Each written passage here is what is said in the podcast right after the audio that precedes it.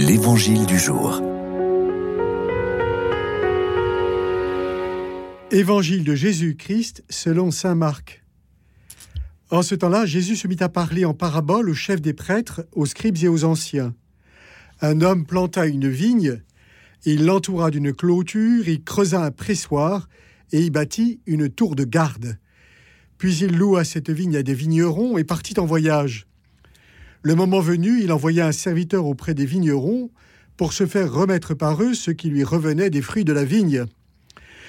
Mais les vignerons se saisirent du serviteur, le frappèrent et le renvoyèrent les mains vides. De nouveau, il envoya un autre serviteur, et celui-là, ils l'assommèrent et l'humilièrent. Il en envoya encore un autre, et celui-là, ils le tuèrent. Puis beaucoup d'autres serviteurs, ils frappèrent les uns et tuèrent les autres il lui restait encore quelqu'un, son fils bien-aimé. Il l'envoya vers eux en dernier en se disant Ils respecteront mon fils. Mais ces vignerons-là se dirent entre eux Voici l'héritier, allons-y, tuons-le, et l'héritage va être à nous. Ils se saisirent de lui, le tuèrent, et le jetèrent hors de la vigne. Que fera le maître de la vigne? Il viendra, fera périr les vignerons, et donnera la vigne à d'autres. N'avez-vous pas lu ce passage de l'Écriture? La pierre qu'ont rejetée les bâtisseurs est devenue la pierre d'angle.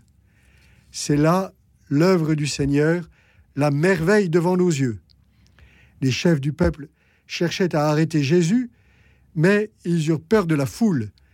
Ils avaient bien compris, en effet, qu'il avait dit la parabole à leur intention. Ils le laissèrent donc et s'en allèrent. De quel amour sont aimées tes demeures, Seigneur Dieu de l'univers? Imaginez la profonde détresse de tous les amants de la terre et de la demeure, quand elles furent prises et détruites en 587 avant Jésus-Christ. Mais il y a plus, le Seigneur lui-même.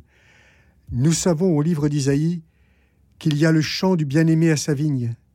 Dieu est immensément déçu, car la vigne du Seigneur de l'univers, c'est la maison d'Israël.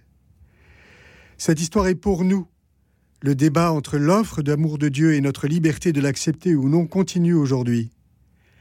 Dieu nous convoque à l'urgence et à l'importance de notre réponse positive à l'appel du maître de la vigne.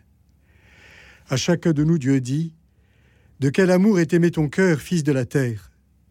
Soyons nous-mêmes sa présence et sa voix auprès de nos frères humains, pour qui le Fils a donné sa vie